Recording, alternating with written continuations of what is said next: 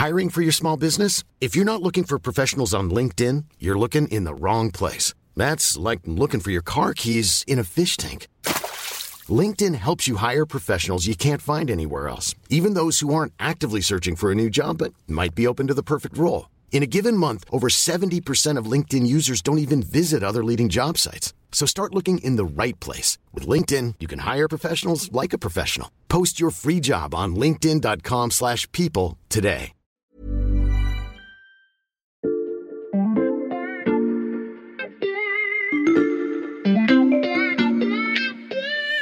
Salut, c'est Xavier Yvon. Nous sommes le mercredi 15 juin 2022. Bienvenue dans La Loupe, le podcast quotidien de l'Express. Allez, venez, on va écouter l'info de plus près. Bon, je crois que le téléporteur plaît aux journalistes, ils veulent tous l'utiliser en ce moment. Euh, Béatrice et Emmanuel m'ont donné des coordonnées pour les rejoindre. Je les rentre, c'est parti.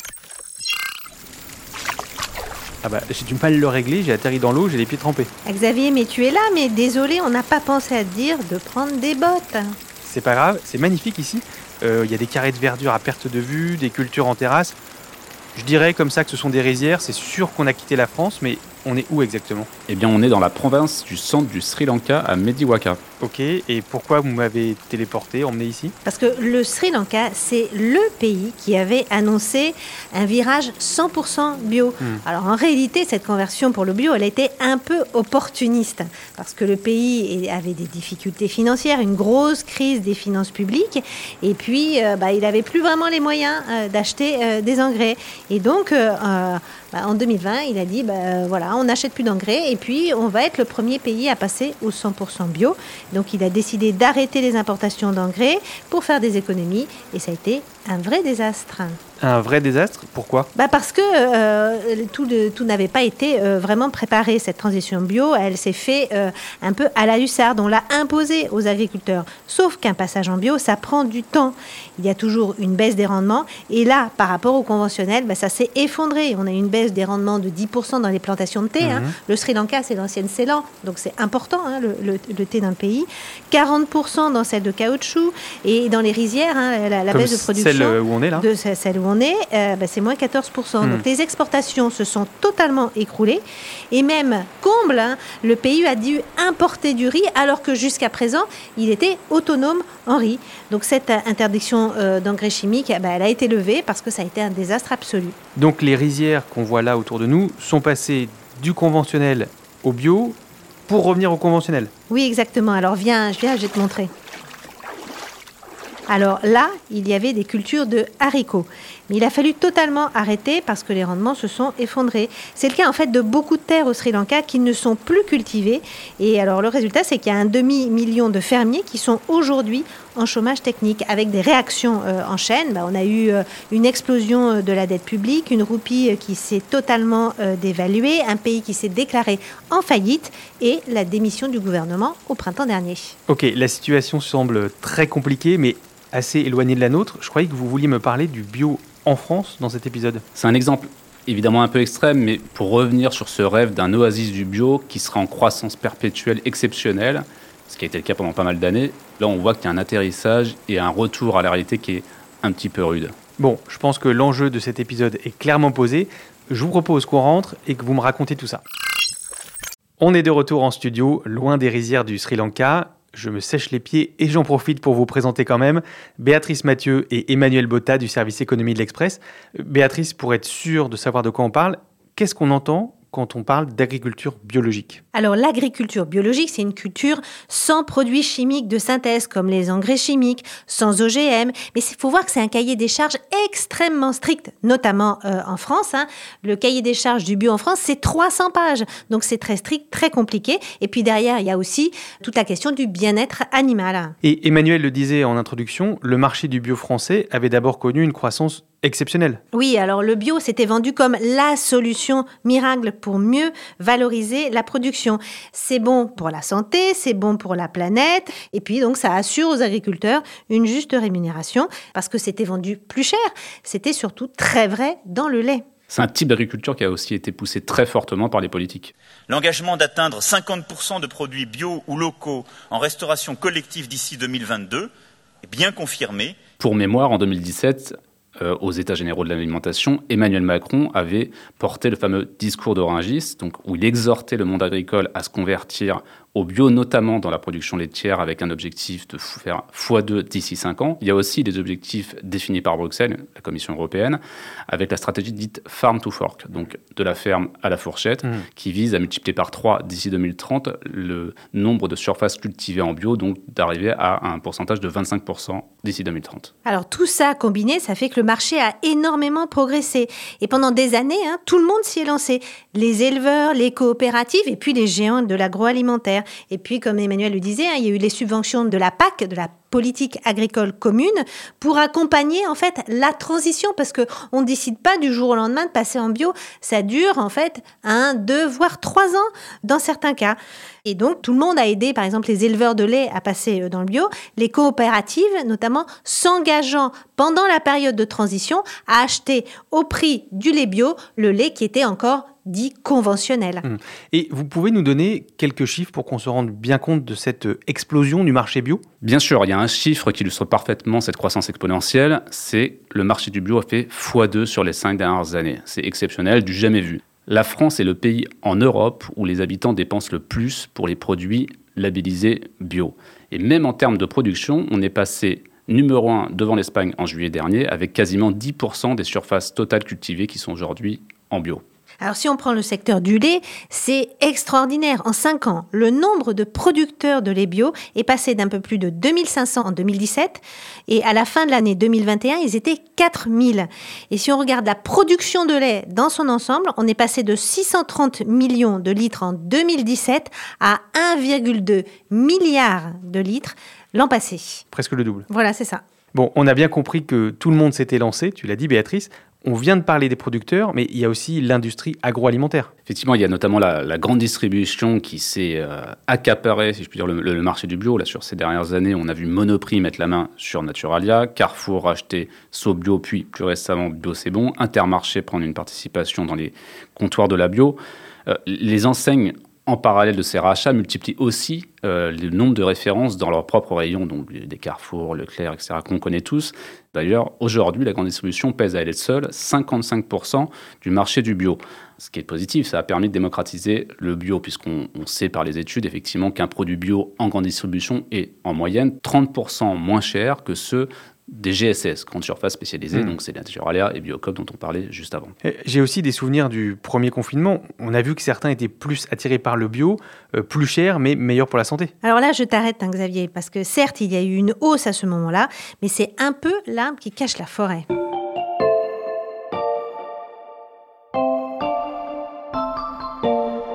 70% des consommateurs ont acheté du bio en tout cas des produits bio pendant le confinement. 70%, c'est 8% de plus que d'habitude. C'est vraiment énorme. Euh, je ne veux pas insister, Béatrice, mais cet attrait pour le bio au moment du Covid se lit dans les chiffres. Pourquoi tu dis que c'est l'arbre qui cache la forêt?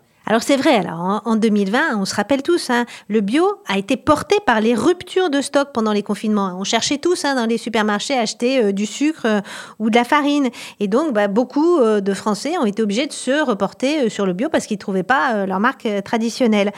Ce qui a mécaniquement boosté le bio et qui a été historiquement fort dans ces catégories, hein, le lait, les œufs, la farine, le sucre. La réalité, c'est que la pandémie en fait, a masqué une mécanique qui était à l'œuvre depuis fin 2019. On avait déjà observé un léger Mais les professionnels aveuglés par des années de croissance n'ont pas voulu voir en réalité ce léger recul et se sont laissés un peu porter.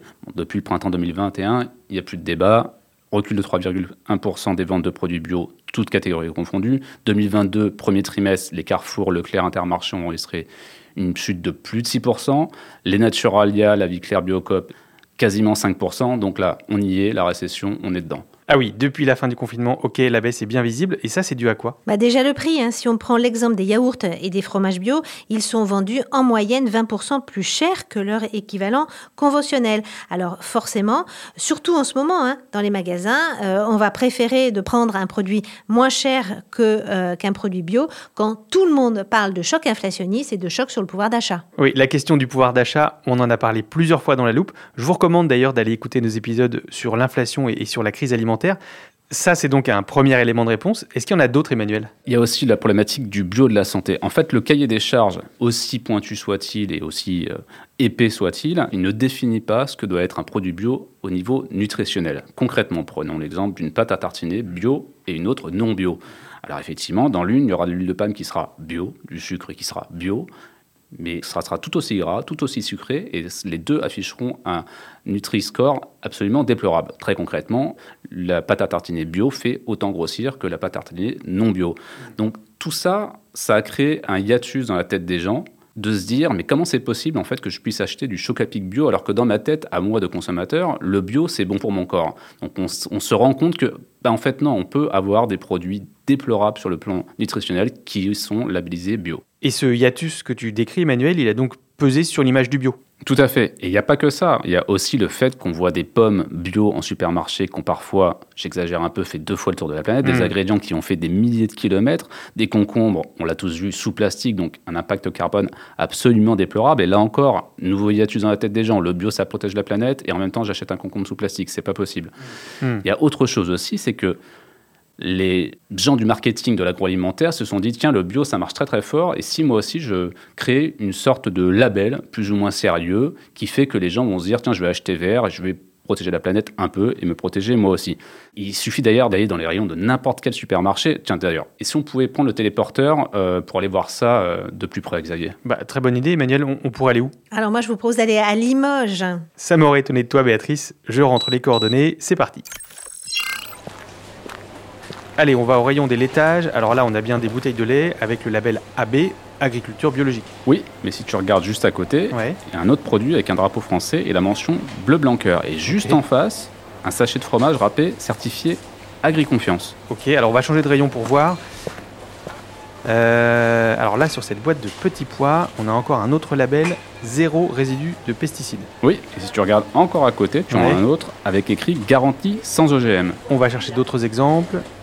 Euh, les fruits secs, là, ce paquet nous assure une production locale. Oui, on, voit clairement en, rayon, là, c'est une prolifération de labels et de démarches plus ou moins sérieuses qui sont censées garantir l'origine, la qualité, la préservation de l'environnement ou encore la juste rémunération des producteurs, mais qui ont fini assez logiquement par faire de l'ombre, par flouter, euh, l'aura du label AB faut bien avoir en tête aussi que la moitié des consommateurs de bio aujourd'hui sont occasionnels. C'est-à-dire c'est pas des puristes, c'est pas des gens qui sont politisés comme ça a pu être le cas au, tout début des consommateurs de bio.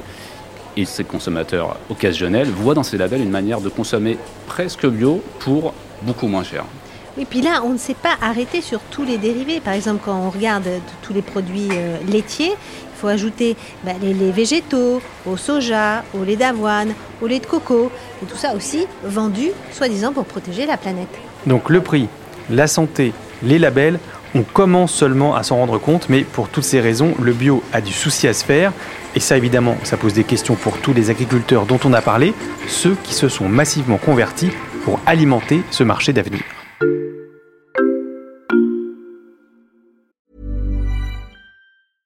I'm Sandra, and I'm just the professional your small business was looking for. But you didn't hire me because you didn't use LinkedIn jobs. LinkedIn has professionals you can't find anywhere else, including those who aren't actively looking for a new job but might be open to the perfect role, like me. In a given month, over 70% of LinkedIn users don't visit other leading job sites. So if you're not looking on LinkedIn, you'll miss out on great candidates like Sandra. Start hiring professionals like a professional. Post your free job on linkedin.com/people today.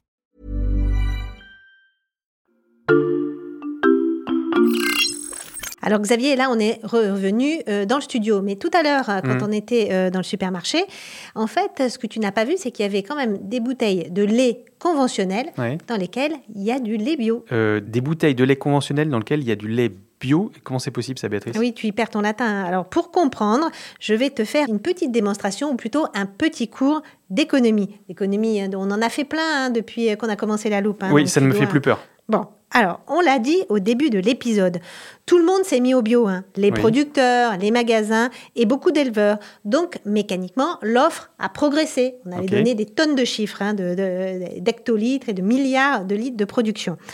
Et puis en face, eh ben, Emmanuel l'a aussi euh, euh, très bien décrit, on a une demande qui s'est étiolée et des consommateurs finalement qui n'ont pas été au rendez-vous. Eh bien ça, ça fait deux courbes. Ça fait une courbe de L'offre.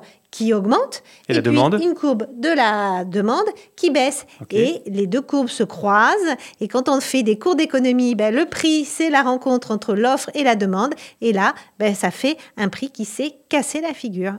Parce qu'on se retrouve avec des prix du bio qui sont plus bas que le prix du conventionnel, c'est-à-dire du non bio. Surtout, c'est très vrai dans le lait, dans les produits laitiers, mais aussi dans les œufs. Donc on se retrouve avec des producteurs qui font ce qu'ils appellent du déclassement. Du déclassement, c'est quoi? Alors, le déclassement, c'est de la production bio qui est vendue au prix du conventionnel. Donc forcément, bah, pour les producteurs, pour les éleveurs, le compte n'y est pas, ils perdent de l'argent. Dans le lait, hein, par exemple, les géants de l'agroalimentaire et les grosses coopératives, elles continuent d'honorer euh, leurs contrats, elles continuent d'acheter en fait les millions de litres qu'elles avaient euh, conclus dans les contrats au même prix qu'avant, mais le surplus, bah, il est vendu moins cher. Et donc on a un exemple qui est assez incroyable hein, chez Biolait, qui est une des plus grosses coopératives laitières françaises. Il y a 18% du lait collecté en 2021 qui a été déclassé, c'est-à-dire vendu jusqu'à 25% moins cher que ce qui était prévu. Et c'est donc pour ça qu'on se retrouve avec du lait bio dans des bouteilles de lait conventionnel. Voilà, tu as tout compris. Ça, c'est parce que la démonstration était très claire, Béatrice. Euh, Emmanuel, cette chute des prix du bio, est-ce qu'elle se voit dans les rayons? Oui, ça se voit clairement parce que jusqu'ici, il y avait euh, effectivement une surreprésentation des produits bio euh, dans la grande distribution. Conséquence, c'est qu'aujourd'hui, les distributeurs se disent OK, c'est terminé, l'oasis de croissance s'est tarie. Il faut qu'on arrive à retrouver un équilibre. Donc, ça veut dire quoi très concrètement? Ça veut dire qu'il y a un certain nombre, voire un grand nombre pour certains rayons, de références et donc notamment de petites marques qui vont être tout simplement sorties des rayons. Et ce qui va faire pour eux des situations assez intenables. L'oasis de croissance est, est terminée. Est-ce que ça veut dire que le marché du bio a atteint une sorte de palier? Ben, On l'a dit tout au long de ce podcast, hein, le bio, ça reste quand même bien plus cher que les produits conventionnels. Donc, selon certains spécialistes, peut-être que ce marché est tout simplement un marché de niche. C'est-à-dire que tous les gens qui peuvent acheter du bio, qui ont les moyens d'acheter du bio, achètent déjà du bio. C'est comme ça qu'on a vu cette croissance exponentielle ces dernières années. Et donc, on a atteint une forme de palier, on n'ira pas plus haut. Ça, c'est l'avis optimiste. Il y a certains analystes qui sont, eux, plus négatifs, qui pensent que même ceux qui ont les moyens aujourd'hui d'acheter du bio, en fait, vont devoir faire des choix parce qu'on voit une flambée des prix de l'alimentaire, une flambée des prix de l'énergie. Et à un moment, euh, face à une décroissance du pouvoir d'achat, il faut faire des choix et donc on arrêtera d'acheter des produits bio et donc on va avoir un marché qui va sévèrement reculer. Et dans ce contexte, il se passe quoi maintenant pour les producteurs qui, eux, sont en train d'arriver sur ce segment du bio? Bah, c'est euh, la grosse claque, hein, c'est la déconvenue, puisque eux, ils ont pris leur décision il y a deux ou trois ans.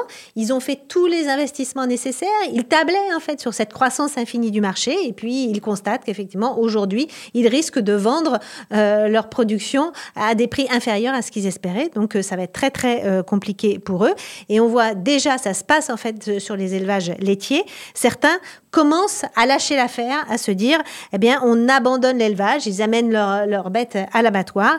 Et il y a un mot qu'on entend beaucoup, beaucoup dans la bouche des éleveurs. Tu pourrais en faire même une armoire. C'est la décapitalisation. C'est-à-dire quand finalement euh, les éleveurs se disent, ben non, moi je ne fais plus d'élevage, je vais faire autre chose dans l'agriculture. Donc euh, au final, ben, il va y avoir de moins en moins de conversions. Euh, il y a une preuve, hein, c'était par exemple le géant Lactalis hein, qui travaille avec des éleveurs, n'accepte aujourd'hui plus aucune demande de conversion de la part de ses adhérents. Donc finalement, on va avoir une sorte de régulation du marché par une baisse de l'offre. Décapitalisation, je note l'idée, merci Béatrice. Euh, en soulevant avec vous deux l'étiquette du label bio, on a découvert un marché en plein retournement. Euh, merci Béatrice et Emmanuel. Merci, bientôt. à bientôt. Béatrice Mathieu et Emmanuel Botta du service économie. On peut retrouver votre grand dossier sur la désillusion du bio sur le site de l'Express. Profitez-en, en ce moment le premier mois d'abonnement numérique est offert. La loupe, elle, continue sa belle croissance grâce à vous. Alors pour être sûr de ne rater aucun épisode, pensez à vous abonner sur votre plateforme d'écoute favorite, par exemple Spotify, Apple Podcast ou Amazon Music. Vous pouvez aussi vous inscrire à notre newsletter hebdomadaire. Le lien se trouve dans la description de ce podcast. Cet épisode a été fabriqué avec Charlotte Barris, Jules Cro et Mathias Pengili. Retrouvez-nous demain pour passer un nouveau sujet à la loupe.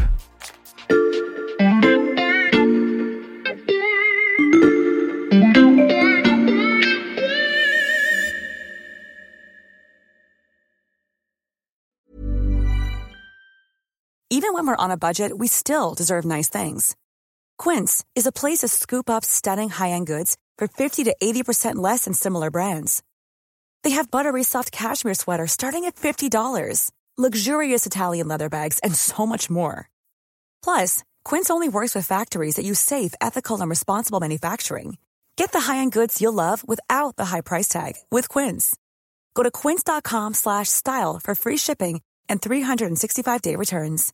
When you make decisions for your company, you look for the no-brainers. And if you have a lot of mailing to do, stamps.com is the ultimate no-brainer. It streamlines your processes to make your business more efficient, which makes you less busy. Mail checks, invoices, legal documents, and everything you need to keep your business running with stamps.com. Seamlessly connect with every major marketplace and shopping cart. Schedule package pickups and see your cheapest and fastest shipping options from different carriers. With rates up to 89% off USPS and UPS rates. And with the Stamps.com mobile app, you can take care of mailing and shipping wherever you are. Make the same no-brainer decision as over 1 million other businesses with Stamps.com. Sign up with Code PROGRAM for a four-week trial, plus free postage and a free digital scale. No long-term commitments or contracts.